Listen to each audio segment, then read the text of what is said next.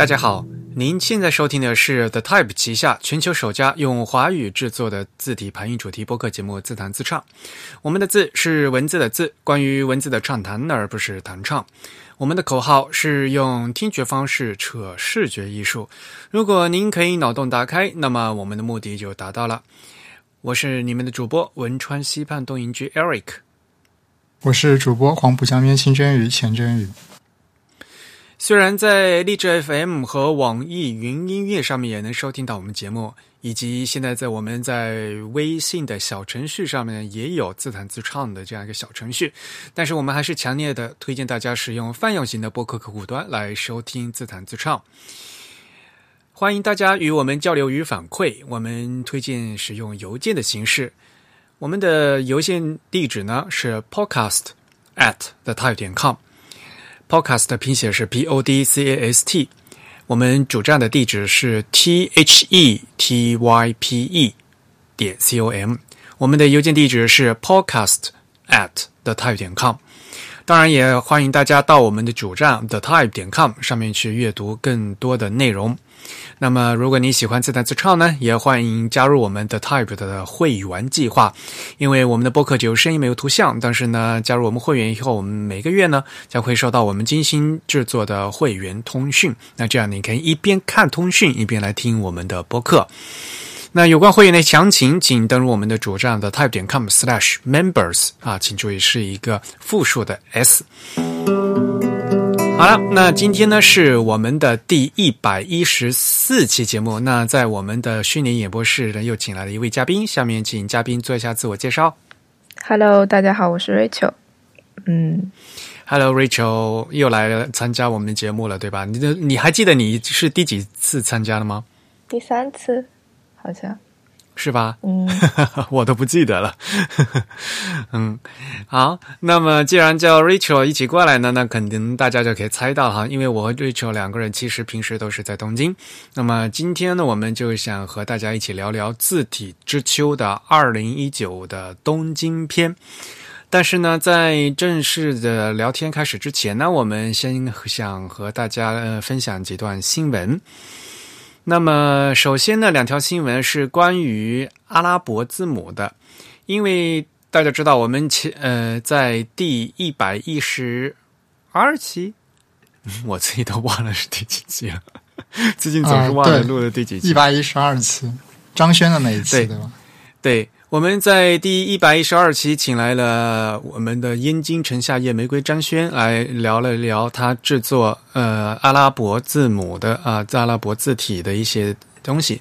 那么大家可能对阿拉伯字母呢比较陌生，那么呢我们还可以推荐最近呢呃有两篇文章哈，一篇呢是阿扎阿拉曼丁。他在 Type Together 上发了一篇文章，啊，叫 Arabic Type Anatomy，就是那个解剖学嘛，那就是大家非常嗯津津乐道的，就各种字母的部位的名称啊。那英文大家不是经常有看到吗？在比如说拉丁字母，比如说那个有有叫小耳朵啊、小眼睛、小嘴，就各种各样的腿啊什么什么的各各个部位的名称。那么阿拉伯字母也有，所以呢，他就写了一篇啊，关于阿拉伯字母的解剖学啊，Arabic Type 的 Anatomy，所以呢，欢迎大家去看一下。那么另外一篇呢，是我个人非常喜欢的文章，但是呢，是一个比较相对来讲呢是比较长的一篇，呃，类似学术论文的东西了。那就是著名的 Titus Menes。他在雷丁大学的官网上面呢发了呃一篇文章，叫《论阿拉伯文的两段对齐》，而且呢，这好像就是一篇系列文章。现在的第一篇也刚刚出来啊。那他给大家介绍一个非常复杂的，就是阿拉伯文排版的一个重要的一个关键点，就是如何进行两段对齐。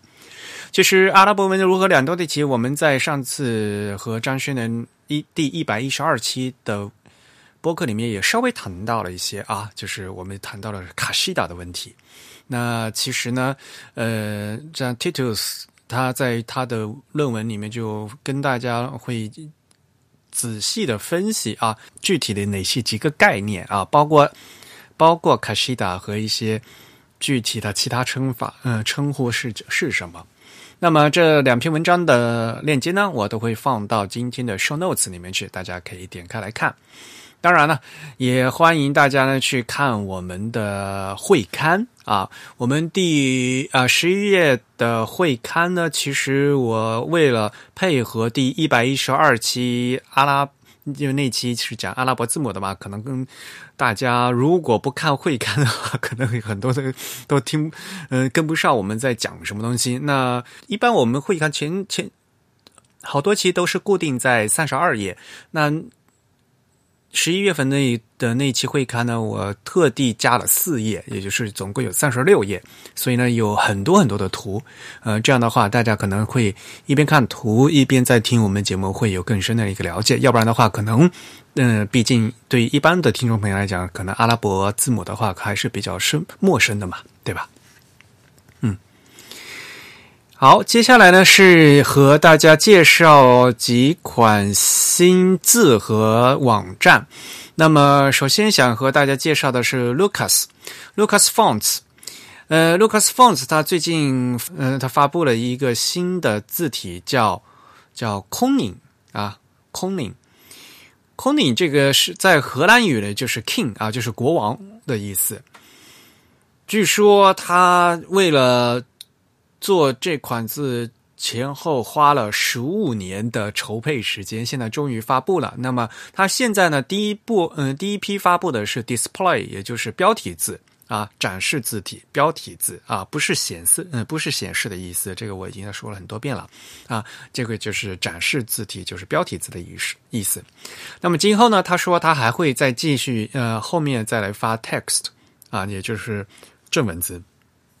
那么这次呢，发的是十款自重，那大家可以到呃网站上面去看，它这个网站做的也非常有意思。虽然说它嗯理论上讲呢是无衬线体了，就传嗯传统上的 sans serif，但是呢呃因为它有很明显的这个笔锋的顿笔啊这样的感觉，那其实就是。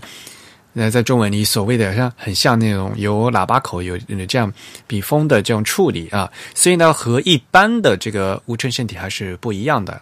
那设计师呢，也在也写了一篇文章，是讲述他是如何啊进行这个设计的。嗯，当然了，除了普通的这个罗马正体以外呢，还有意大利斜体，呃，大家可以到网上上面去看，还可以进行尝试和打印。那这款。字体的，因为它的各种体太多了嘛，所以呢，呃，要买的话也好像也非常复杂。它现在那个定价的话，好像是，嗯，一款呢要五十欧，那么如果你要买二十款的话，那那那那就打个折也要三百五十欧啊，也是相当贵的啊。但是呢，也是高质量的字体，嗯，大家可以过去看一下。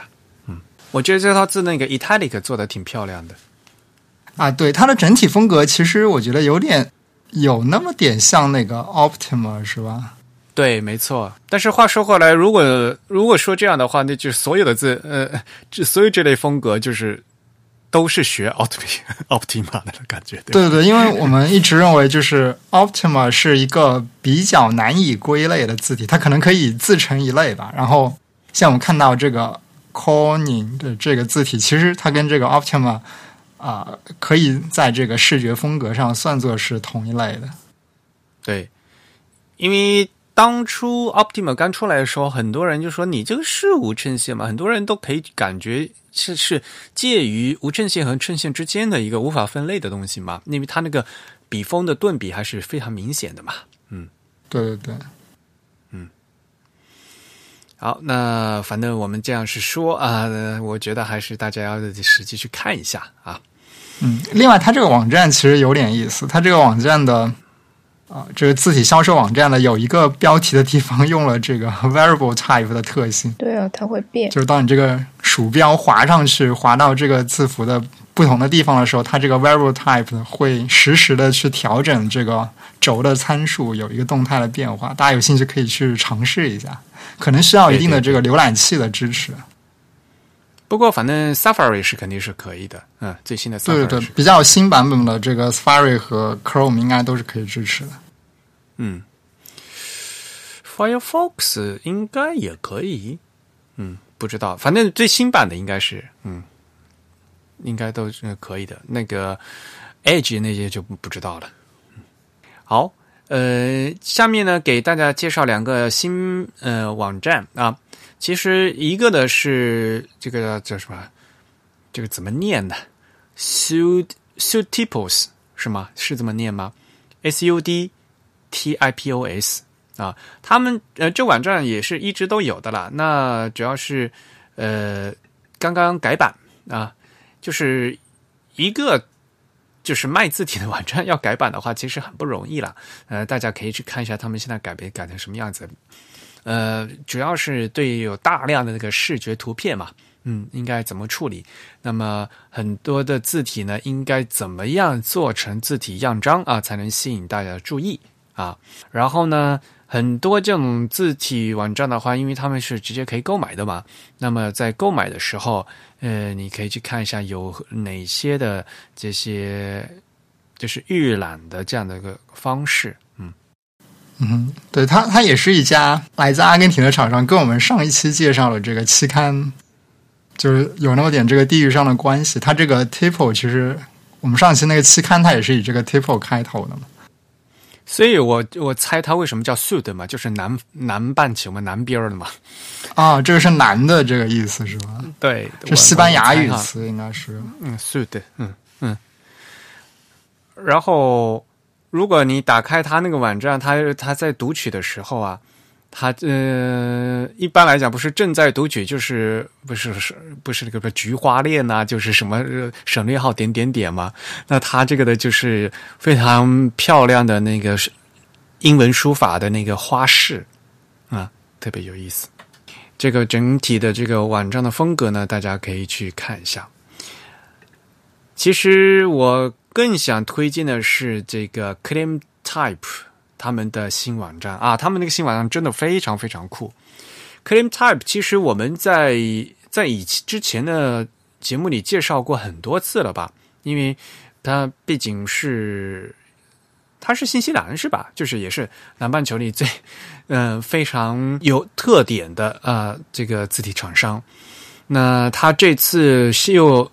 其实我们后面也要介绍，它新发布了一款字体叫 Zune，呃，然后呢，这整套字他们又用了一个非常有意思的一个视觉啊，也把整套字这个那个动画也做得非常好，呃，是还是嗯，希望大家去看一下。据说他们这次这个视觉做完以后，他们网站的访问量就几乎是翻番了，就是。啊，是吗？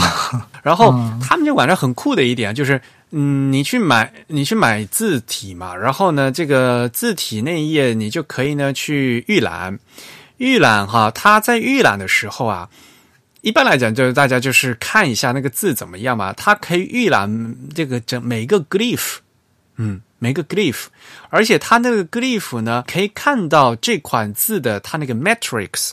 就是我们说的亮度信息，这字体的亮度信息，就是说它的 x 字高是多少，那个就它这每个线画了多少，这个数值有标出来，而且，你你它有一个贝塞尔，就是贝基埃曲线的一个视图，你可以看到它这个布点布的怎么样。就是你在买之前就可以看到，这每个 glyph，这每个字符形上面这个被被加曲线，它那个点布点布的怎么样，非常厉害。一方面呢，我们说它非常厉害；另一方面呢，这也表现了他对他自己的字体品质的信心。他非常有自信。你看，我布点都可以拿给你看，我每个布点都布的非常好。嗯。所以呢，我觉得就是，尤其是在学西文设计的朋友，非我非常推荐大家去去看一下啊。因为说实话，如果你比在平时用的话，你必须要到 Illustrator 里面去，或者你这要打开 Glyphs 软件，你才能看到它真正里面这个曲线是怎么画的嘛，这个曲线是怎么画的嘛，对吧？嗯。所以呢，再看一下它这个。真正专业设计师他们的这个布点的设计，对其实自己平时做设计是非常有帮助。嗯，他们家的字体也是质量非常高的啊，非常的推荐。那么刚才也说了，呃，非常推荐的是他们一款新的字体啊，这个字体叫 Zen 的，呃，非常难念，因为它这款字呢用的都一整套都是德德德文的那些命名的方式，因为它是那个 Accidents Grotesque 的一个改刻。稍微熟悉字体历史的朋友可能知道，因为 accidents grotesque 这款字呢是 Helvetica 的前身啊，Helvetica 可能大家都知道，但是呢，Helvetica 的前身啊，accidents grotesque 这款字呢可能啊，嗯，不是很多人知道啊，这款字的名字也非常难念，因为是德文名字哈。这个 accidents 的话呢。听起来就很像那个什么 accident 那个英文的那个什么事故啊，那个。但是呢，在德语里面，专业里面，这个 accident 它这个意思呢是印刷品那个散活儿就是单张的海报啊，就是名片啊，像这种东西，他们叫散活啊，与那个书籍呀、报刊啊那样的相对的印刷品叫 accidents，就是他们在德德文世界的印刷界的这是一个术语。然后，grotesque 嘛，啊，就是 grotesque，原来是怪异的意思嘛，其实后来就变成了这个我们所后来的就无衬线体的一个代名词嘛，所以听起来好像 accidents grotesque 又是一个事故的怪异的一个词，但其实呢，在专业里面它是就就相当于是一个广告的无衬线体的意思，嗯。嗯，那么它呢？这个 Zen 呢是这款老字的一个改刻，那每个改刻就每一个设计师都有不同的诠释啊。那大家可以到他的网站去看，去讲述。呃，这位设呃设计师他当时去翻那些 Accidents Cortes 当年的一些老。的这个原字，然后以及他去美国纽约啊，因为大家也知道，美国纽约所有的导师系里用的都是 Helvetica 嘛。那么 Helvetica 呃，当时也是一一个这个对于老字的一个诠释嘛。所以呢，大家可以去看，嗯，他是如何从这些老的原字里面又做出他的一个新的一个方案出来的啊。在德语里面，这个 Zen 呢，Zen 呢是那个 Zon 的复数，就是儿子啊，儿子那个词的复数啊，呃，所以念的是 Zen 呢。然后它这款字里所有分分类都是呃什么粗啊、半呃半粗啊，都那呃，而因为它是一个很大的一个家族，它首先有 Mono 就是等宽字啊，还有 p h i d 还有 Small 就是我们所谓的。Condensed 啊，就是窄体字啊，都有啊。首先，它就是一个很大的一个家族，然后在这个家族里面还有不同的字重啊，所以呢，大家去看一下这个 Zen 的 collection，它里面有非常非常多的变换。那刚才也说了嘛，因为它这里面所有的那个嗯用的词都是用用德语，所以看起来会啊就比较不舒服啊。如果不不懂德文的话，就比如说嗯，它里面的它就不叫 italic，也不叫 oblique，它就叫那个 cursive 啊，就是 cursive，就是相当于英文的 cursive 那个词啊。嗯嗯，然后那些不同的粗度，它也是用不同的那个德文的词来用，所以听起来会更感觉嗯。比较不习惯啊，但是它用就有八款字重，然后因为每款字重又有所谓的罗马正体和意大利斜体，所以就有十六个啊不同的 style 啊，嗯，大家可以有去看，嗯。另外呢，非常非常推荐的就是他们在网站上面的那个 blog，因为呢，它。在 blog 里面呢，分析了，就是呃，也从头给给大家讲述了他做这款字的一些来龙去脉，嗯，非常有意思啊。我们觉得有时间的话，应该花更嗯，另外花时间啊，给大家介绍一下这些东西。那今天就先把这些东西先给大家介绍一下，嗯嗯嗯，有空的时候我们再进行一些详细的评论，好吧？终于看了这款字有什么感想吗？其实说不出特别多的这个变化吧，但是，嗯，它它跟以往的这个复刻相比来说，就是以往我们对这个特别是经典无衬线体的复刻来说，它它首先它有一个 mono 的版本，就是有一个所谓这个等宽字体的版本。另外，它其实新做了一个，就其实是一个 extend extended 的版本，对吧？就是一个扁体的版本。对这个版本的设计，事实上啊是一个。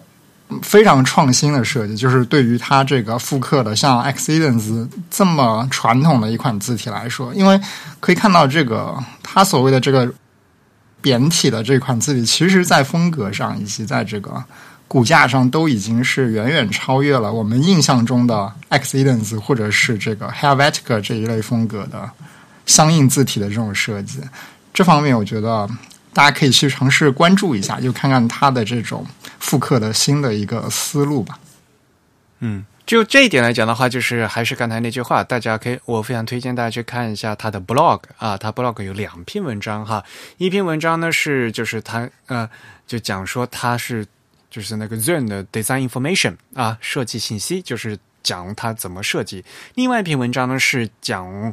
他当去研究这些 accident cortex 当年那些原字，就是原稿，他发现了一个新的一些内涵啊，就是一些新的一些细节啊，因为他有这两方面的，就是第一方面，他他去看了那些原字；另一方面呢，他有他一些设计的灵感在里面，所以做出来是这个东西。我觉得就是说，去读这两篇 blog 的话，你可以更好的理解他的他为什么进行这样一个诠释。然后，另外一方面呢，如果学字体史的话，就知道，就是在从事最初的设计开始，就是完全有这样家族，就是以 family 这个概念进行设计的第一款字，其实是那个 universe，就是 universe，嗯，是那个弗鲁迪格先生设计的嘛。所以在之前啊，比如说像 Helvetica，像在之前那个。这个 grotesque 一一样的，就是其实呢是做完一款再加一款，做完一款再加一款，先做正体字，然后接着再做什么宽宽的字或者扁的字或者粗的字或者细的字。所以呢，在设计一开始的话是没有一个整体的规划的。所以呢，像。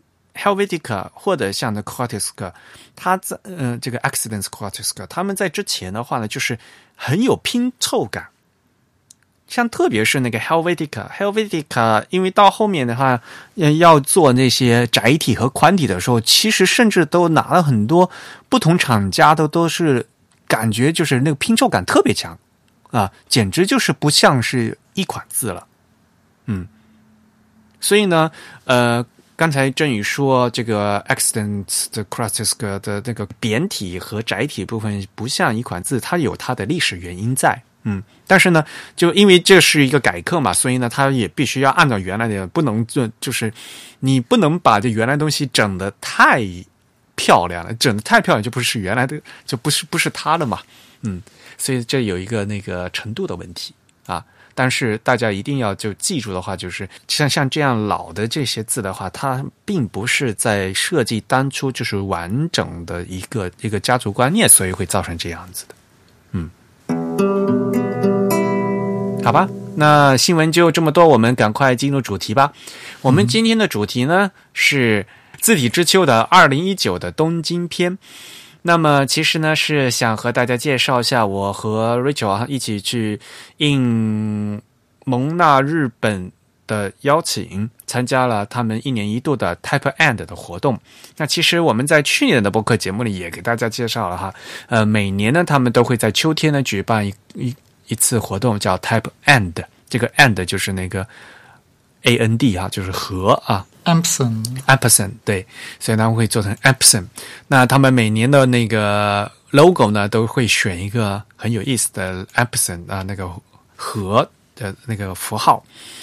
那么今年呢，呃，两天的时间是十一月的一号、二号啊，两天时间，邀请了很多嘉宾啊，进行了呃非常有意思的呃，除了演讲。啊，还有实际的表演啊，内容非常丰富。那么我们今天呢，就和 Rachel 一起呢，来跟大家分享一下关于这一次 Type and 二零一九蒙纳东京举办的活动。Rachel，你先跟大家介绍一下这次有是哪些嘉宾，好吗？这次的话就两天的活动嘛，嗯，两个下午的活动，分别举办了四场讲座，一共是。第一天是阿里巴巴普惠体的主要负责的品牌设计师林江辉过来讲阿里巴巴普惠体的故事和一些设计思路。然后第二个讲座是关于铁路文字的，邀请了一个平面一个铁路文字爱好者平面以及平面设计师石川佑基和实际制作铁路标志字体的。设计师酷口人美，嗯，这个这个字念什么？念酷吧？我一直念绝，应该是念哭啊！我从来没他有他有一个普通话念，就他有一个跟绝是相当于一体字的这样一个关系。我只知道酷北酷口人美，嗯，然后他们就比较中二的来了一场铁路文字之旅吧，然后。第二天的话是每年都会邀请一些大牌嘛，今年也邀请了小林章和高岗长生以及另一位从长期从事英文翻译的译者田代真理一起来讲述一些日本出现的呃英文为主的排版的一些错误和问题，然后一起来探讨如何真正的表达好一些英文的排版。然后最后一个就是一个相当于一个 live painting 了。就是邀请了关西的两位，呃，手写招牌的匠人师傅，师傅，好，就招牌师傅，招牌师傅过来现场表演如何书写招牌，然后写的是原体，就是日本街头非常常见的一个马路 gothic 圆体。好，总体下来这两天的四场活动，你感觉怎么样？如果打分的话？一百分满分的话，啊，你觉得就整整个活动下来，你觉得可以打这多少分？就整场今年的和比如说和去年相比嘛，对吧？我觉得九十分吧，因为今年形式感觉还挺有意思的，因为大家就各个讲者他们讲座的形式都有些不太一样，就不是枯燥的讲解之类的。就有用心去设计一些环节啊什么的。我觉得今年一个最大的突破就是，呃，因为他有那个实际表演嘛，对吧？后面请那个就是招牌师傅上面写字嘛。然后呢，今年一个最大突破是可以让观众上台，去一边看那个师傅写字。就往年的话，因为大家也知道吧，这可是。呃，蒙纳大家知道是全世界最大的字体公司。那么蒙纳日本呃办这个活动的话，也是一个非常有板有眼的、非常严肃的一个场面。然后呢，就是上面呢要有演讲者，然后有大家那么讲，然后但底下的观众呢就是端坐的在底下听，也就那样了，对吧？顶多呢这是有一些提问的互动的环节而已。但是今年呢，他就那两位招牌师傅就是大阪人嘛。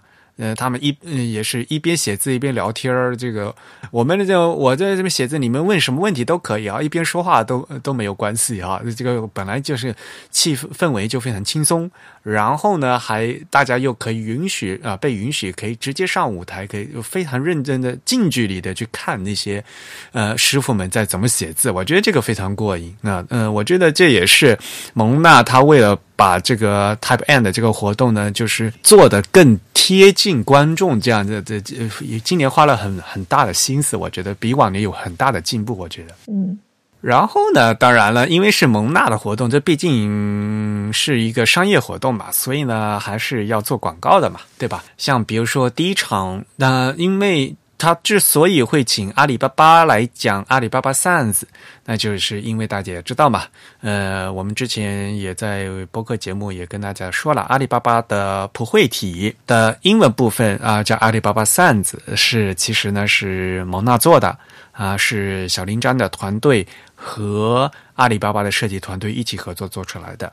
那么这也是蒙纳他们业务。中非常重要的一部分，也就是企业定制字体这样一个业务的一个成功案例嘛，所以呢，他会把阿里巴巴请到日本去和大家讲这样的一个阿里巴巴的品牌战略的这个事情，所以呢，这也是这一次活动请的唯一一位外宾嘛。对于日本人来讲的话，对吧？那请的是阿里巴巴的林家辉，他用中文讲，然后现场有那个日语翻译，嗯啊，就是嗯，就就是这样一个形式。那么其他的话呢，就是都是日本人了，嗯。那么，另外呢，就是其实小林张先生，小林张先生和田代马里最近出了一本新书，要拯救日本这么多糟糕的英语的这个安，就是导式导式标志的一的问题。一方面呢，是从英文翻译的角度来讲，这首先这个英文写的嗯就是不对，对吧？有很多很多翻译的问题。另外一个呢，是从字体设计师、从设计师的角度来怎么样把这些导式标志做得更漂亮啊，更能传达这个意思。因为大家也知道，东京现在古竹玛丽在准备二零二零的东京奥运会，所以呢，就更多呢，就是为了这本书也可以做一个宣传啊。那么，这其实呢，这也是他们的需要。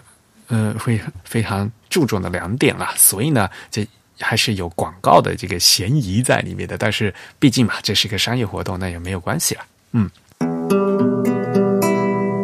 好吧，我们还是按顺序来讲吧。好吧，第一篇就是关于阿里巴巴不会体的事情。呃，Rachel 觉得他讲的怎么样？他讲的就中规中矩吧，就从这一开始的制作思路到后面的实际制作，就从头讲了一遍。呃，之前其实普惠体他们有一个官方的发布会，对吧？它跟对那个发布会讲的东西有什么区别吗？对啊，是在那个杭州的那个 UCAN 大会上面啊，是今年五月份。然后那个大会我去了，因为我当时给小林章做翻译。嗯，对，所以他他当时讲的，就是跟当时那个大会上官方的发布跟他讲的内容是比较接近的嘛？还是说差不多？对。那他其实相当于还是拿了这个官方的资料，就是相当于是重新做了一个小的讲座。对，林家辉嘛，他我们一般都叫他叫 Ryan 啊，他英文名叫 Ryan，他是台北人是吧？嗯，反正他是他他是台湾人，他他现在对他在阿里巴巴工作，他是在做公司内部设计嘛，因此呢，就是这套字啊，所有从最开始和小林张老师接触。啊，然后呢，执行的话就是他和另外一位女设计师就是对接的啊，和蒙娜这边对接，嗯，但是事情大家因为肯定都知道嘛，就是说最后做出来这个东西呢，西文部分是蒙娜做的啊，然后阿里中文呢是那个普惠体嘛，普惠体其实是那个汉仪做的嘛，嗯嗯，但是现在阿里巴巴呢把这个。西文那部分叫阿里巴巴 Sans 啊，中文部分叫阿里巴巴普惠体啊，它现在都已经面向全市全社会免费，呃，就是开放，大家都能使用啊。这个事情大家肯定都知道了，我们以前在节目里面也介绍过。嗯，我在第十期的会刊里面也进行了这些介绍和评价，如果大家有兴趣的话，也可以翻回原来的会刊去看。啊，当然了，我在会刊里面做了一些吐槽。其实我们之前也其实多次讲到了，因为阿里巴巴它对于其中的某几个字符的造型设计上有一些特殊的要求，就是出于这个非常个个人化的这个审美上的要求，所以在这方面，其实 Monotype 在这个字符的设计上面是有比较多的。我我觉得也不能说是折中吧，就是有比较多的迁就这个客户的意见。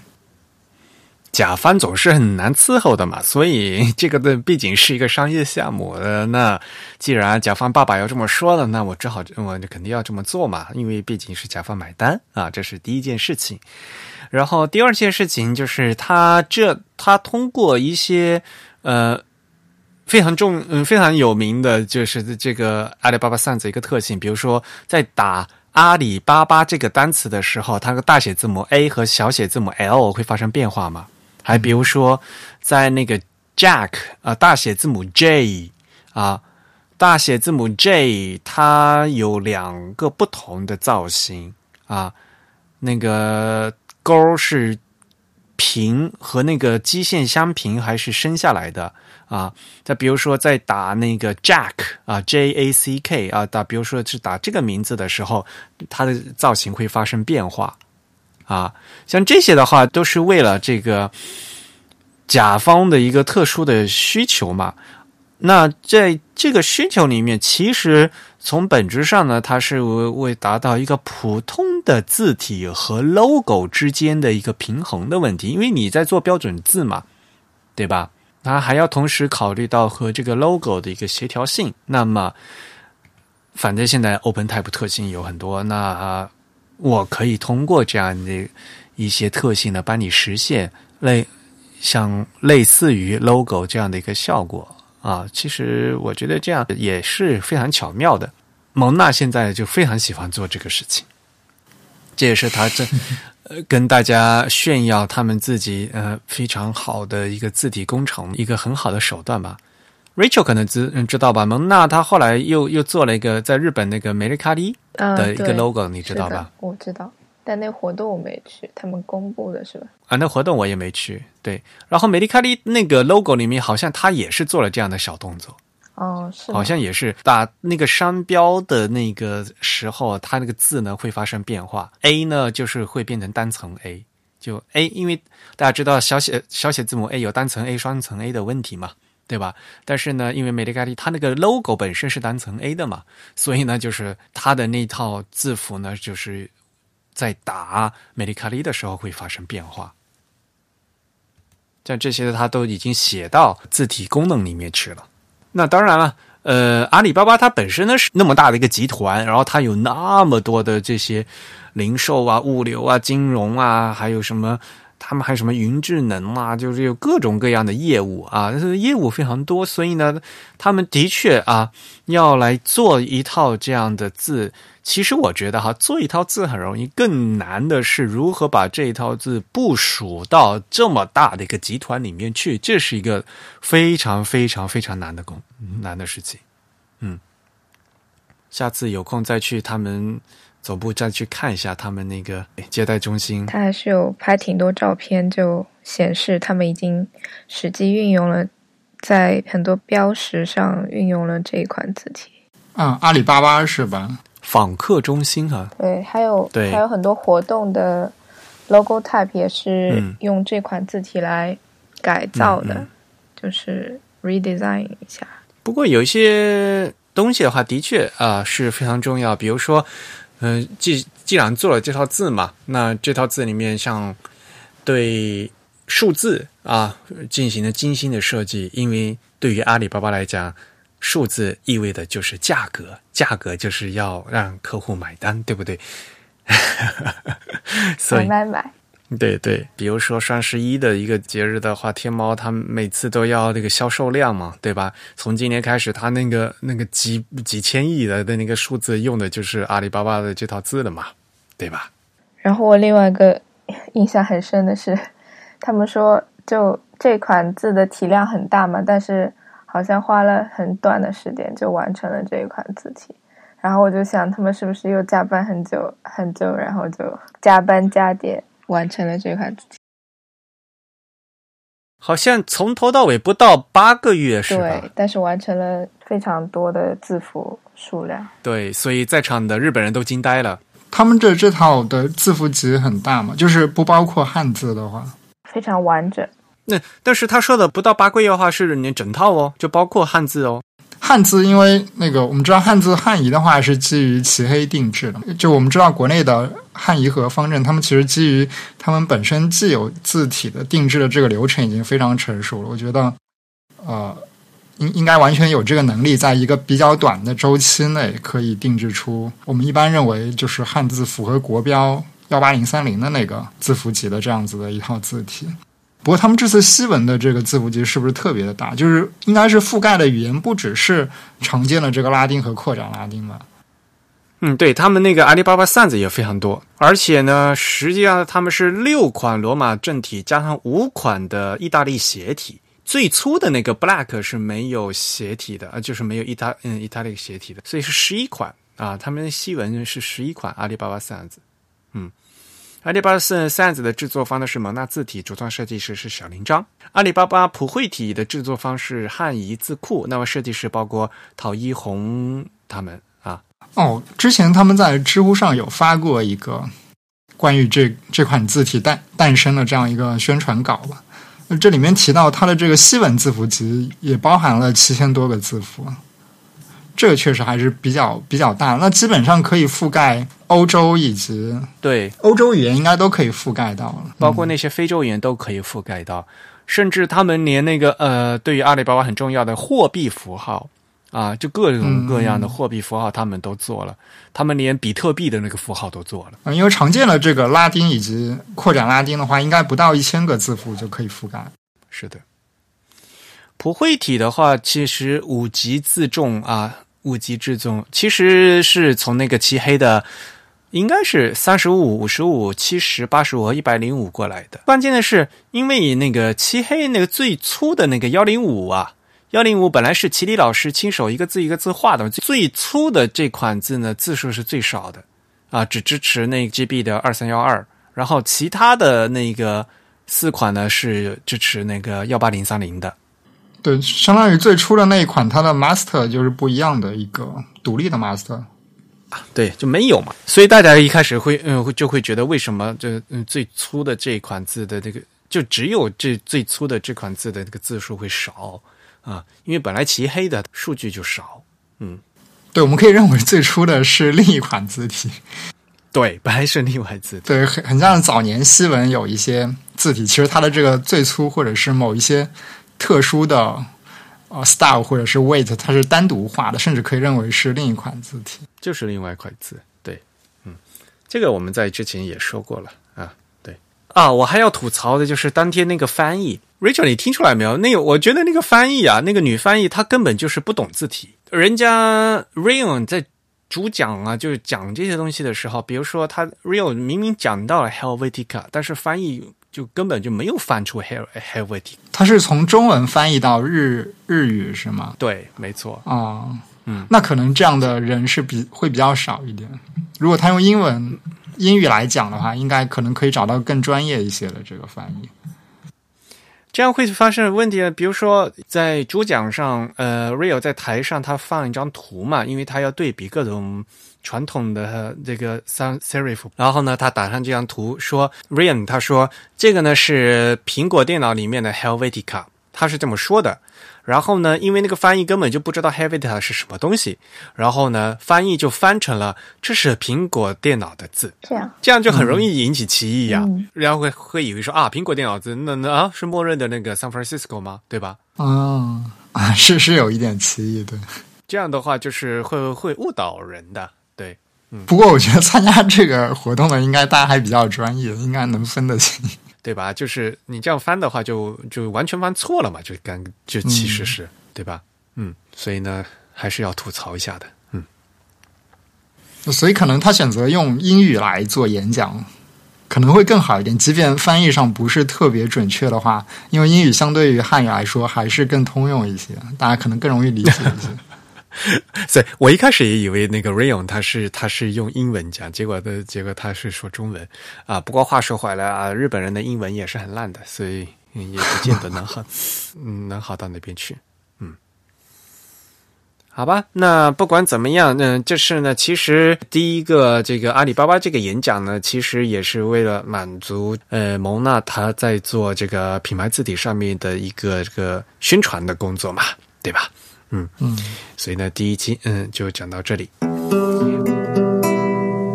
我个人呢非常喜欢的是那个第二场，他们就是嗯就是铁铁道迷，因为我个人也是也也是铁道迷。你也会去拍照吗？你知道铁铁道迷有很多种吗？有的是专门乘车迷嘛，我是那个路线迷，我特别喜欢那个路线图，我也会去拍照的。我不是车辆迷，所以呢，我对那些什么机车那些型号啊搞得不是非常清楚。好吧。所以他们的这个主主题是什么？是关于能在这个铁道线路上看到的文字吗？还是对，所以他的第二场是不是有两个人嘛？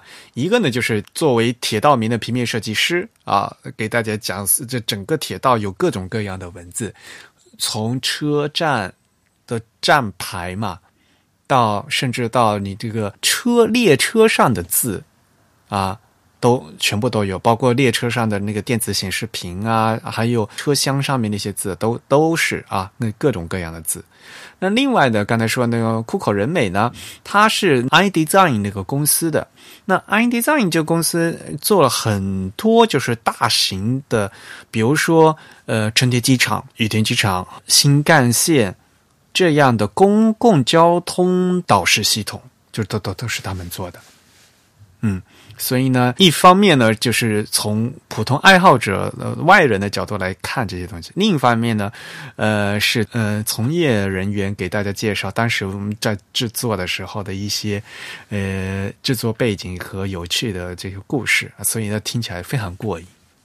嗯，他们就是也是新出了一本书吧，是吧？那个石川佑基就是这位平面设计，他本人呢出了两本书。哦。关于这个铁道文字的，我都买了，呃，非常有意思。嗯啊，各个铁道上面，比如说那个车站的那个标志嘛，是这个所有的字用的是什么字体，它全部都对过一遍，非常厉害。嗯，就那本叫什么文文字帖？啊，对，墨迹帖子啊，对对对，墨迹帖子，对啊，他相当于是去那个他主要的研究的，或者说他关注的这个方向。呃，侧重于这个铁路线上的导视的标牌上面的字体，对吧？对，这是比最多的一些，以及部分这个火车的车身上面印刷的字体。对对，原则上就是所有就是关于铁道上所有的字，嗯，都可都算对。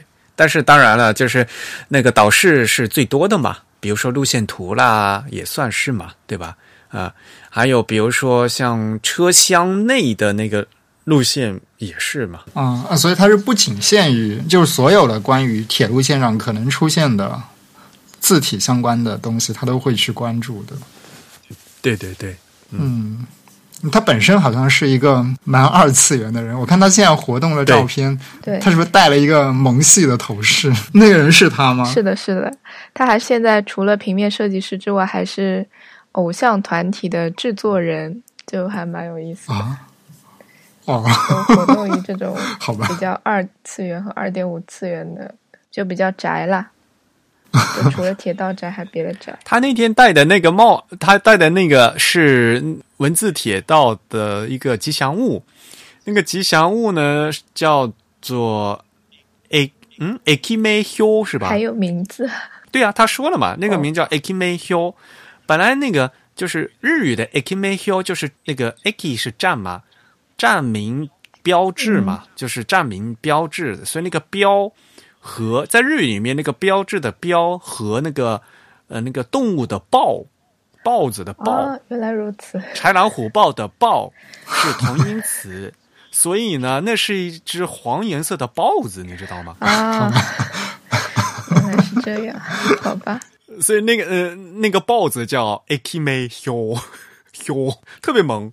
感感觉跟常常见的猫科动物没什么区别。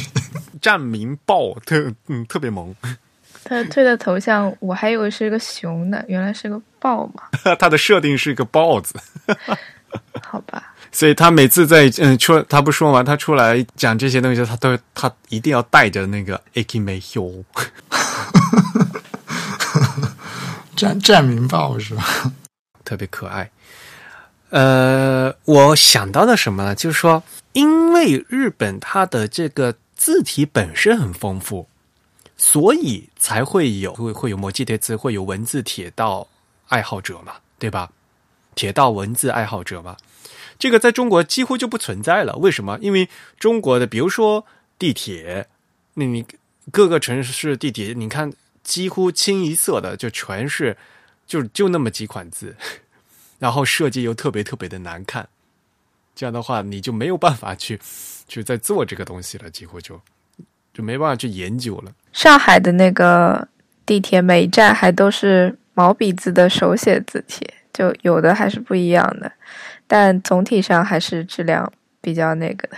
那个是字体吗？还是我也不是很清楚。啊，上上海有有有一些站是用邢楷的字体印的站名，对，好像是，我我不是很确定。然后也也有一些有些是站好像毛笔字是特殊定制的这个，不一样的，对，特殊定制的，有些是毛笔字，对，然后那些毛有一些毛笔字呢，是它的的确是请人写的，是有的是请书法家写的，有的战士。然后呢，这个设计其实是模仿香港地铁。然后呢，这些在墙壁上的那种大字的话，几乎有有的是非常大啊，那个一个字都有一米一米高，有的字啊，就是这个书法大字。但是这个东西啊，其实更偏向于就是这个站台的一个装饰，就是装饰，而没有很大的导视功能。为什么？因为那个字太大，而且很容易在墙上很容易被人遮住。就说即使有那样的就是大字哈，就是书法字写在墙上，依然需要就是有那个导视系统的标准的那个字写在旁边，因为很多那个书法字里那个字写的太龙飞凤舞的，有有的字是不好认。嗯，这个其实就是跟地铁的运营的策略有关吧。因为上海还是有一些地铁站，它是讲求这个追求一些个性化的站台文化，它会对每个站设一些自己的这种文化上的展示品，比如说有些是做一些小展览之类的，有一些可能会在站名上的字体做一些变化。对，但说到这个，嗯，无论是列车车身上的用的这个印刷字体，以及呃导视系统上用的字体，其实相对还是比较固定的。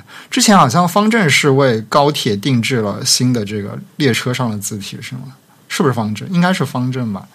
车身上的是吗？对对对，好像是高高高铁的这个车身的，就是这车的名称名称的这个和谐号对对对，什么号什么号之类的。新的那个我都忘记叫不就是什么号。复兴号和、嗯，对对对。那不就那几个隶书吗？然后之前因为方正定制了比较多的国家的，无论是交通工具，还有一些呃军用的一些，那 那都不能叫交通工具了。军用的，比如 说，海军的军舰上面那个对对字吧，对，那也是方正做的，的确是对。嗯，我更想说的就是这个关于导视系统的问题啊，因为并不是说一个字体就结束的问题，这是一个导视，是一个系统啊。比如说，因为它是一个 wayfinding 嘛，啊，就是呃，当乘客在需要的地方，导视就必须要在那里啊。然后呢，从买票开始啊，从买票到过闸口进站，然后坐车乘车，然后车上的那些导视，因为还有电子电子荧光屏嘛，对吧？然后下车出口，就这一整套的，这都是一个系列啊，这是一个非常有机的一个系统。而且呢，在更关键时候。日本的话，因为大家也知道，就是还有不同的铁道公司，这也是跟国内不呃情况不大一样的。比如说在东京的话，呃，比如说就是有 JR 啊，日日本的所谓的日本铁道东日本公司啊，就 JR。但是呢，东京的地铁就是有两个公司，对不对？两个公司分别用不同的系统。东京还有各种各样的什么西武铁道啦、京急、京成、东呃西武、东武，就各个铁道公司都不一样。那每个每个公司他们都有各自的不同的风格。比如说以东京为代表的话，就是他们是连成了一个复杂的交通网，所以呢。各个不同的公司为了让大家乘车方便，它会和它会有不同线路的直通车。就比如说这这条线上虽然是三个铁不同的铁道公司联合运营，嗯，那这样的话就是你虽然嗯又是这条路上，但它可能跑的是另外一个公司的车，那另外一个公司的车上里面上面的所有的。车厢装置啊，和它的装修就是另外一个公司的风格，就是你都可以感受到的。每家公司他们用的这个导视系统和那个车厢都都是不一样的嘛。所以呢，一个铁道公司要为整他自己的公司的导视它的车厢、它的车站，然后整个运营都要进行一个完整的一个视觉识别啊，因为本来这这还有一个品牌识别的问题嘛。那除了岛市为为了给大家指引方向的这样一个作用的话，它还有这公司地铁公司这个铁道公司本身一个识别的一个作用。嗯，所以呢，这个在东京是非常非常有意思的一个事情。对，你可以去看每家铁道公司有什么地方是不同的。对，然后如果你到新宿这样的站的话，大家也知道，其实新说是新宿站，新宿站其实是有好几家公司不同的站啊，有都营地铁的新宿站，有 JR 的新宿站，有小田急的新宿站，有京王线的新宿站，那每个新宿站都不一样，对不对？大家一看蓝色的啊，天蓝色，那肯定是小天级的啊。一看粉色的，那一个那就是金王的星宿站。这个不包括各种各样的那个色彩的配合和色彩系统的这样的组合，都会给每个乘客他不同的这样的一个导视的体验。对，所以这个都是非常。重要的就所谓的，你要不然的话，你不成系统，就是一个散乱的一个一个效果。嗯，这点的话，可能就是在国内的话，就因为本来就没有这么没有这么高的复杂度，所以呢，就更更没有办法体验到，就是像有如此高的这样一个多元化的这样一个东西。呃，其实国内也有，就国内也是一个城市中的地铁是多家这个公司来运营的，但。啊，不得不承认，就是他们在设计上的这个趋同性还是比较强一点的。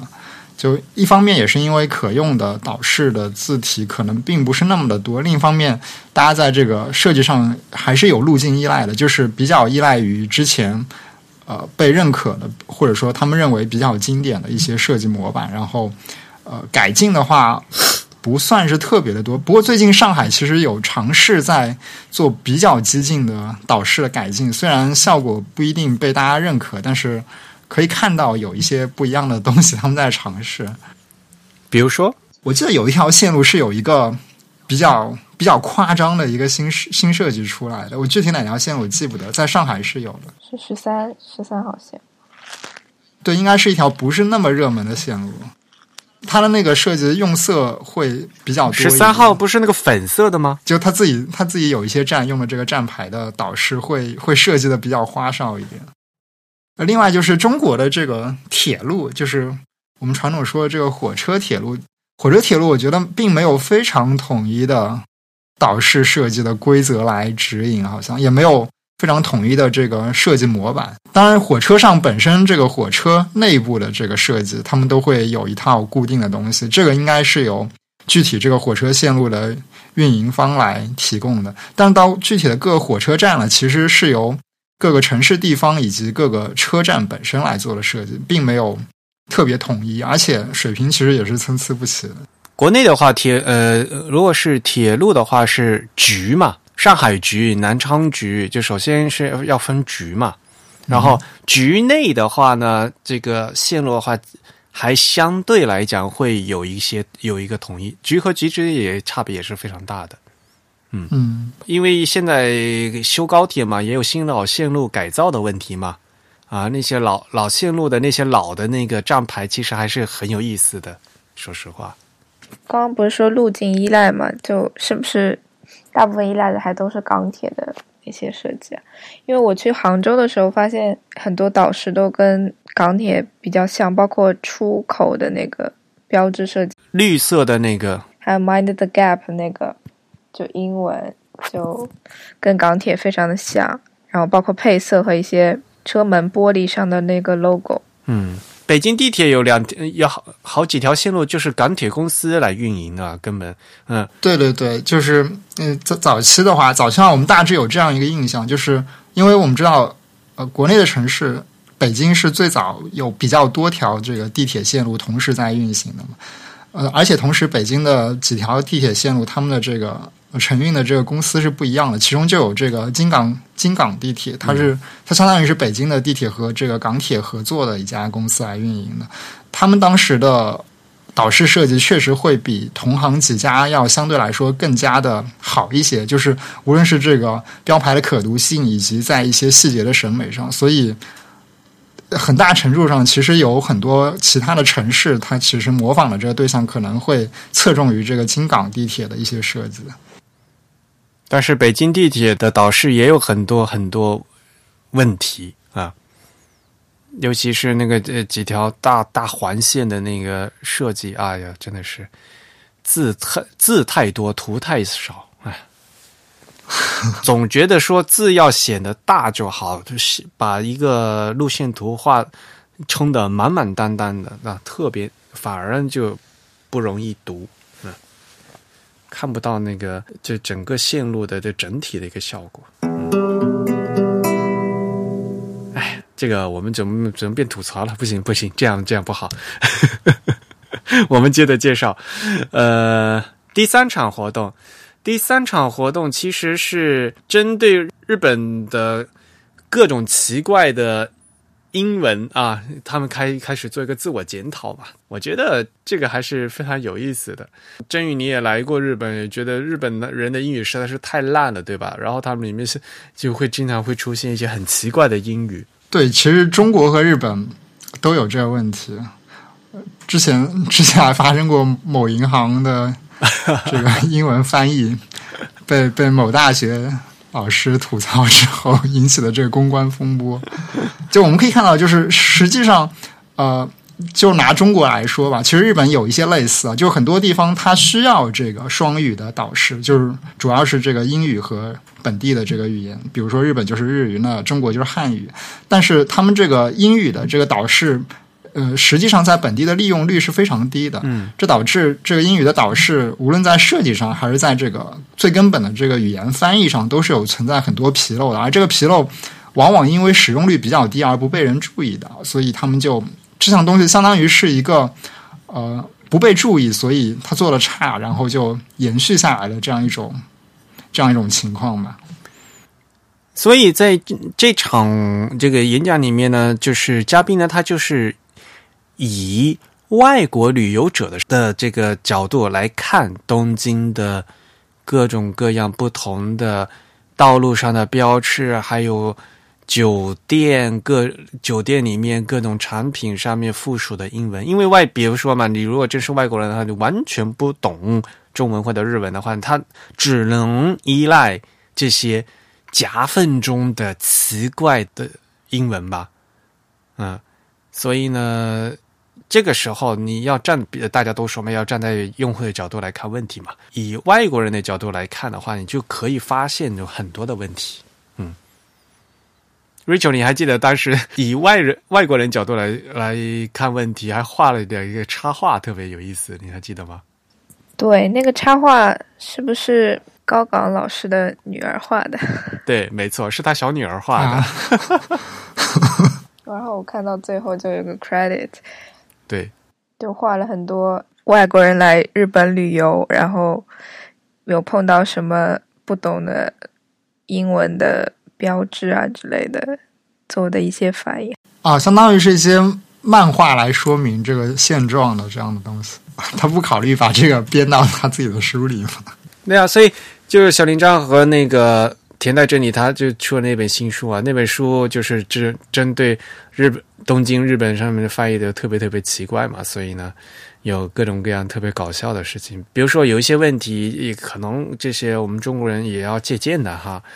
比如说那个洗手间啊，rest room，在很多很多地方把 rest 和 room 啊中间加了一个空格，给它当成两个词，这样就不对了哈。这是一个词啊。还比如说那个什么在。酒店里面经常会有那个一次性的那个牙刷、牙膏嘛，牙刷嘛，toothbrush 就是一个词呀，啊，就中间不能加空的，不能不能 tooth 和 brush 分开来，牙牙齿和刷子，对吧？啊，它是牙刷是一个词啊啊。再比如说 notebook，就真正的那个笔记本啊，不是说电脑啊，就真正那个写作业用那个笔记本，notebook 是一个词，不能。Note 和 book 中间夹一个空，加成空呢就变成两个词了，就意思是不对的啊。在日本有有一个特别大的文具商，它的产品所有的 notebook 上面都都是写错字啊，就相当于是写错字了，就拼写错了嘛，把一个字拼成了两个字嘛，嗯，还有呢，很多都是大小写写错的，嗯，常见的一个错误就是特别喜欢把自己的产品的名字或者公司的名字全大写。啊，在一篇那个公司简介里面，本来一篇文公司简介里呃写写的挺好的，就但是呢，就是因为那公司名字全大写，哇，非常刺眼，看到感觉就是一碰到这个公司名字就在大喊大叫的感觉。这一些都是很多那个西文排版一些基础的东西。你是作为外语来做的话，就是没有那个外国人的语感嘛。当然，而母语者来看的时候，就会觉得很奇怪啊。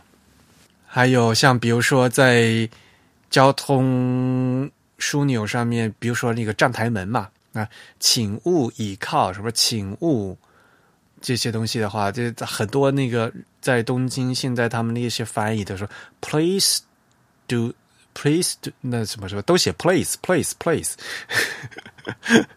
像有些东西，不要以呃不要以为写了 please 就是请，说了请就是礼貌啊。请，其实这个 place 说了 place 反而是感给人感觉很啰嗦、很冷酷的感觉，一点都没有觉得这是礼貌啊。这个就就完全就是翻译的问题。现在呢，又因为不仅是英语嘛，在东京的交通的话，像比如说地铁的大大的地铁上呢，它还会有简体中文和韩文啊，所以呢，信息量是越来越多了。很重要的是，站牌的牌本身没有变大，但是现在在那有限的一块牌子上面呢，要写的东西是越来越多了啊，又要加上中文了，又要加上韩文了啊，所以呢，越来越复杂。怎怎么样在这一块有限的牌子里面，把各种信息都表达清楚啊？然后又要让各，比如说看英文的人呢，那让他特。看得清楚，让看韩文的人又容易看清楚，那就是要看你这个设计师的一个信息整理的一个功底在哪里了，对不对？嗯，这些都是很重要的。当然了，很长很多的时候，本身你这个英文本来就不对，或者说你可以把它写的更简洁一点，这样的话呢，设计师就不不必苦恼嘛，哎呀，排版排不下嘛，对吧？所以呢，很多东西的话，首先你文字你在翻译的时候，你就要写对，然后呢，在很多在排的时候呢，又又要注意，这是两方面啊，一个是内容，一个形式。所以呢，你要要从内容上进行优化，那么在形式上面才呃再进行这更好的一些改变，这样的话呢，整个效果才会更好。举一个非常简单的例子，就是因为日文可以竖排嘛，所以呢。呃，像像英英文可能说什么以下环呃环节会怎么怎么样，在竖排的日文，它可能会说以左怎么怎么怎么样啊，这个东西就不能直接翻译嘛。这个直接翻译翻译成以左的话，就觉得很就特别奇怪，左是什么东西，对不对？还有比如说，像一个公园里面禁止进行以下事项啊。文章写的是以下事项，但是那几个图标是放在这段文字的上边，这个就就变成文不对题嘛？这可能就是当时在翻译的时候是直接直直接做的翻译，但是在做那个那块牌子的时候呢，可能就是因为排版的问题，把那个字和图进行了翻转的嘛？啊，这样的就读者看起来就是有问题嘛？嗯，很多这些东西的话，就是缺乏审教的这样一个过程啊。制作方呢，就各自做各自的嘛，有很多都都是流程问题啊。如果大家不同的这个流程的话，都先把自己的这个工作先搞好，然后呢，也再多问一下前后流程的的事情的话，有时候有些问题就是可以得到解决的啊。这个都是需要大家注意的啊。就是他们在这个这里面呢说到一个很多是很值得我们。啊，平时工作要同样也是要注意的。我们经常笑日本人英文不好，呃，英文不好，英文不好。其实，嗯，这些莫名其妙的神翻译在中国到处都是啊，尤其是尤其是机器翻译出来以后，各种各样莫名其妙的翻译也是大堂堂而皇之的就这样贴在公共交通上，就就是那就让日让外国人们看啊，这真的是。我原来住在上海那个小区里面，车库的那个出口写的就是 export，哎，像这种事情其实太多了，就是嗯。对，实际上信息设计它牵涉到一个，它牵涉到一个语文的问题吧。嗯，就很多设计师他可能不知道是因为这个流程分工的关系，还是因为啊本身这个工作方式的原因，导致了整个信息设计其实在语文层面就是有问题，就是在语义上其实并没有表达出这个设计本身要表达的语义，甚至还扭曲了这个设计本身要表达的语义。这个其实是我们在做信息设计时的时候，首先要面对解决的一个问题，就是怎么样通过你的，无论你这个设计怎么做，你首先要保证的是，你设计所传达的语义并没有被你的这个呃形式上的东西所扭曲掉。还是那句话吧，内容和形式嘛，对吧？首先你得把内容搞对嘛，然后你的形式呢不能扭曲你这个内容嘛，对不对？这都是非常基本的东西，嗯。但是呢，哎呀，但我们也是要多多吸取别别人的教训。有时候看到看到一些东西是觉得很好笑啊，有时候再看一些的，有时候都笑不出来了，都嗯。好，这是第三场。那么第四场呢，就是看这个实际表演哈。呃，看两位这个招牌师傅写字。Rachel 是不是也跑到凑近去看？是不是感觉看得很过瘾？对呀，他写的非常的流畅，还一边回答问题，一边若无其事的在那里写。若无其事的，我觉得最厉害的就是他们俩合作写一块招牌，然后最后写出来的效果是根本看不出来是，就是这是两个人写的字，就是对啊，这个是最厉害的。因为他们写的是那个印刷字体的原体字嘛，像书法的话，就是每字如其人嘛，我们就说啊，每个人要写有个自有个性嘛。但是呢，他们写的那种招贴啊，那些招牌啊的那些字的话，就是是写的是印刷字体嘛，就是用那笔刷写的那个字嘛。嗯，那这样的话，就是印刷字体很重要，就是看不出是谁写的啊。他们两个人就是分工啊，我我写左半边，有嗯，你写右半边，最后连起来一块牌，就是就看起来就非常整齐，就不看不出来就哪个字是谁写的，这一点非常厉害。嗯，实际上他们。相当于是把这个手写变成了一种印刷的效果，人形印刷机。对，没错，是的。然后他们可以写大字，可以写小字。现场观众最感觉最有意思的就是他们还会写那个什么，画那个电话号码，那个 那个电话电话，就画那个电话。其实中国的话还很多这种写。这个大字的，就是所谓写大字，因为中国很多那种强暴啊，那个什么标语嘛，中国人很爱写标语嘛，所以很多这样在墙也还有很多那种师傅嘛。以前的话，哈，像比如写什么计划生育标语之类的嘛，对不对？像现在的话呢，很多现在都是用那个电脑刻字的嘛，往上一贴就可以了。那么很多地方呢，还是要请这个人工写字，比如说卷帘门，因为那个卷帘门大家知道吧，这个。一抖一一格一格那个凹凸不平嘛，在那样的平面上面，那个电脑切字是非常难做的，所以呢，他们还会请这个这个写字的师傅，就是人工往上写啊，那个很厉害。嗯，他那个有的也可以做，先做一个漏板，然后用喷漆的方式去实现。对对对，是的呀。但是呢，就是很多人就是他们还是觉就是干脆请请人写，还是人工写快嘛，嗯。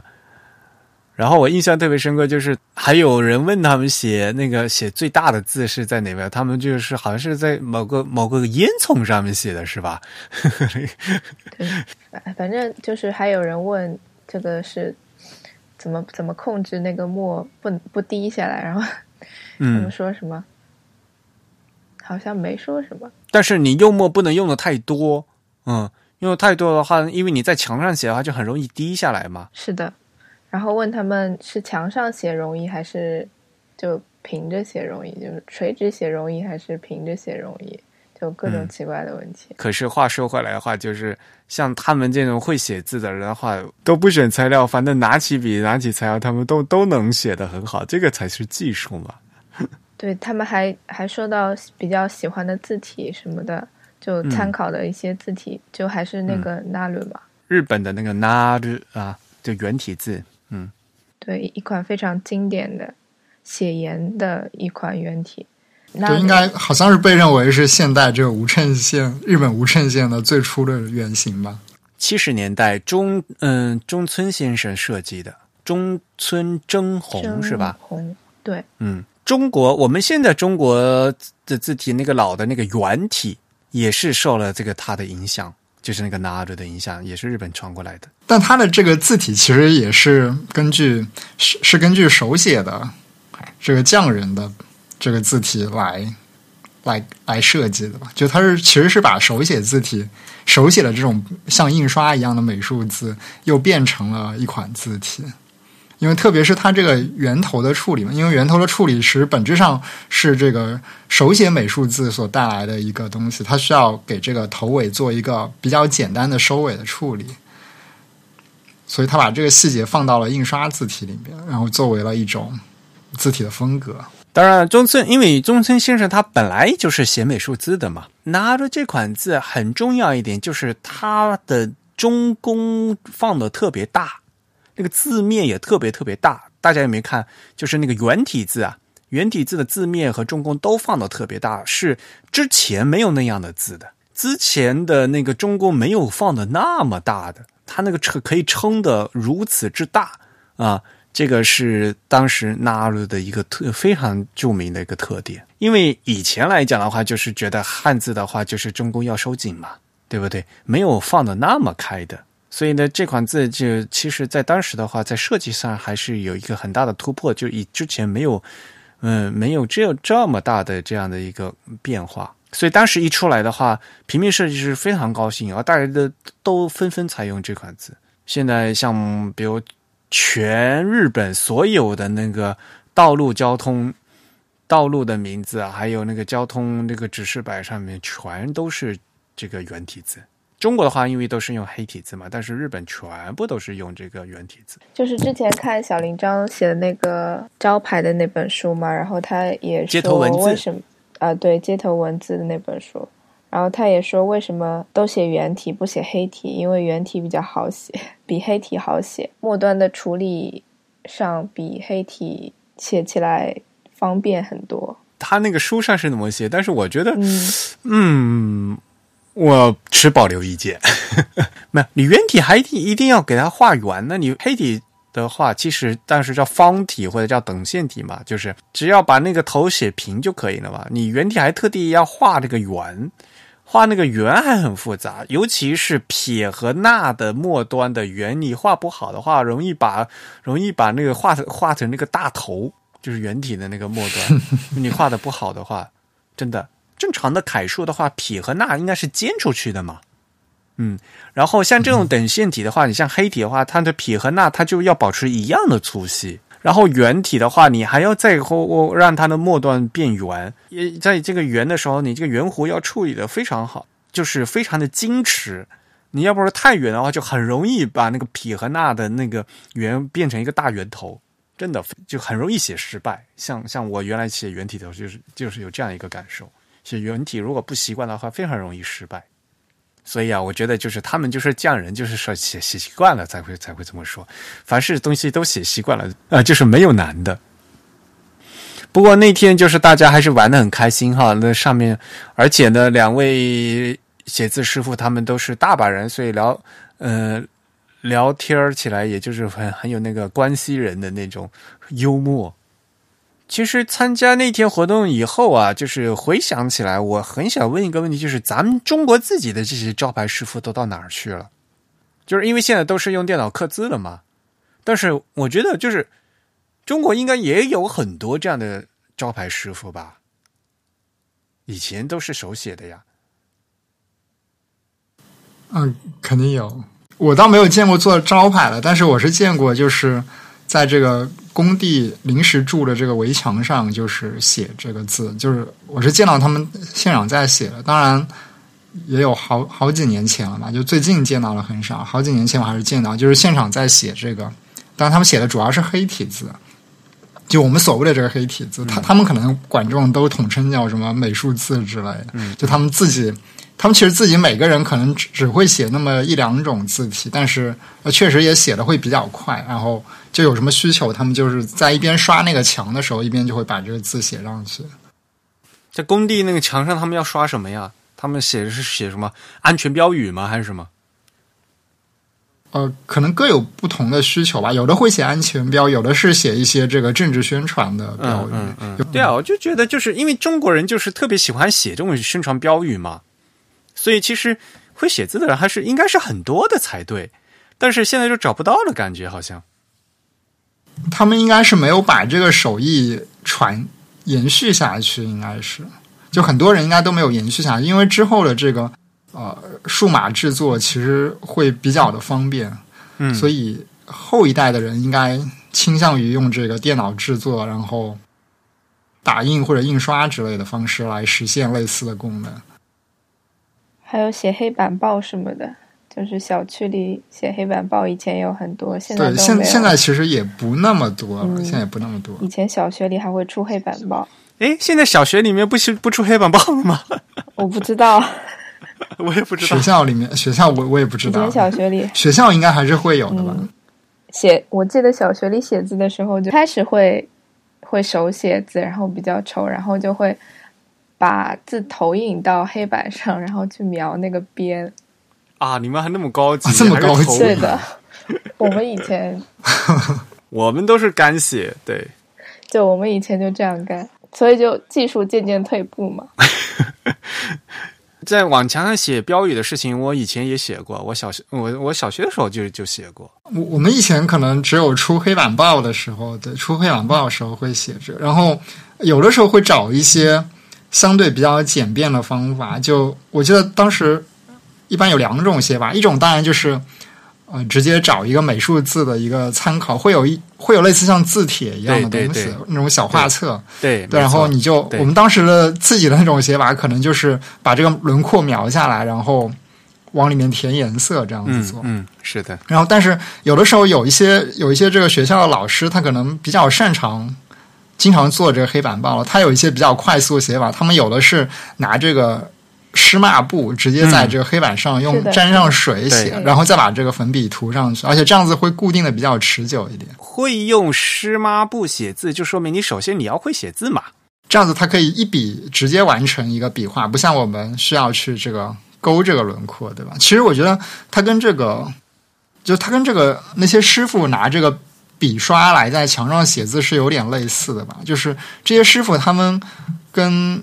就是这些师傅，他们跟这个外行人的区别，就是外行人可能更倾向于用轮廓来描述这个字的造型，而这些师傅他们其实还是以这个笔画来描述这个字的造型的。对，就是两个非常不同的这个 approach，就是写字的时候，嗯，你是以笔画写字，还是还是以那个勾轮廓？对，所以之前小林章他在他书里面说到了这个，呃，就为什么要写圆体嘛？就是他写圆体。呃，他的解释就是说，因为他们是按照这个笔画的方式来写这个字，所以他在收笔的时候，通过这个对笔的这个运用的处理，可以比较快速的形成一个啊圆弧状的这个端点。呃，我觉得就不一定，他真的就是比写这个直角线的黑体字更方便，但是他们形成这样一种。啊，写圆头字的这样一种习惯，或者说这样一种传统，其实是跟他们使用这个笔刷以及他们啊形成这个字的轮廓是通过这个笔画来构成的这样一种方式是有关系的。是的，就如果他们是通过先描一个轮廓，然后再往里面填色的话，其实肯定是写这个黑体字、写这种直角边的更方便一点。对，没错，因为你勾轮廓啊，你没有必要就特地先勾一个圆的轮廓出来，然后对吧？嗯嗯。当然，这也跟他那个书写工具和那个笔刷有很大的关系了。嗯，那我们今天差不多就录到这里。嗯嗯，我们上次呢忘记和大家说那个十一月份的会员抽奖哈，呃，我们恭喜 ID 为 Jerry 的会员呢获得了我们十一月份的的会员抽奖。那么会员的抽奖礼品呢是嗨字，也就是 High Typography 中英文字体设计大赛的优秀作品集一本啊。这本书里面呢收录了二零一三年到二零一六年啊 High Typography 中英文字体设计大赛的所有的获奖作品和设计师的专访，非常大的一本书啊。我们也非常感谢啊，呃，High Typography 呃提供这个奖品给我们的会员。也再次恭喜 ID 为 Jerry 啊的会员获奖啊，恭喜恭喜！好，真宇，你收个尾。行，那我们今天的节目就到这里结束。首先要再次感谢 Richard 来参加我们的节目，给我们介绍了 Type and 今年在东京的现场的讲座的活动。然后，同时也感谢大家收听我们本期的节目。啊，我们也继续欢迎大家来信给我们反馈。我们的邮箱地址是 podcast at the type 点 com，p o d c a s t at t h e t y p e 点 c o m。同时呢，大家也可以在新浪微博、在 Twitter 以及在微信中搜索 the type，找到我们 t h e t y p e。呃，我们在微信里面新上线了微信的小程序，来作为我们播客收听的一个辅助渠道。大家如果有兴趣呢，可以去尝试一下。我们每期的这个公众号更新播客这一期节目的时候，我们会把这个小程序的当期节目的页面链接到里面去。同时呢，大家在这个微信中搜索“自弹自唱”或者搜索 “Type Chat” 都可以找到这个小程序。呃，另外大家在这个。Facebook 上搜索 “Type is beautiful” 也还是可以找到我们。那还是提醒大家一下，我们的 The Type 呢是有会员计划的。啊，每个月呢是四英镑，也差不多是三十五块钱啊，一杯咖啡的价格呢，不仅可以收到我们精心制作的会刊啊，也可以参与我们各种各样的活动的优惠，还有我们的会员抽奖啊。那我们的播客只有声音没有图像，但是呢，如果你一边看我们的会刊啊，在一边听的话呢，可能效果会更好。啊，也欢迎大家来参与哇，加入我们的会员啊！会员详情请看 the type 点 com slash members。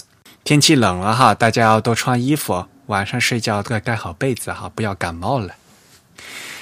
本次节目由 Eric 和振宇主持，由 Eric 在 Mac OS 上剪辑制作完成。感谢大家收听，我们下次节目再见，拜拜，拜拜，拜拜。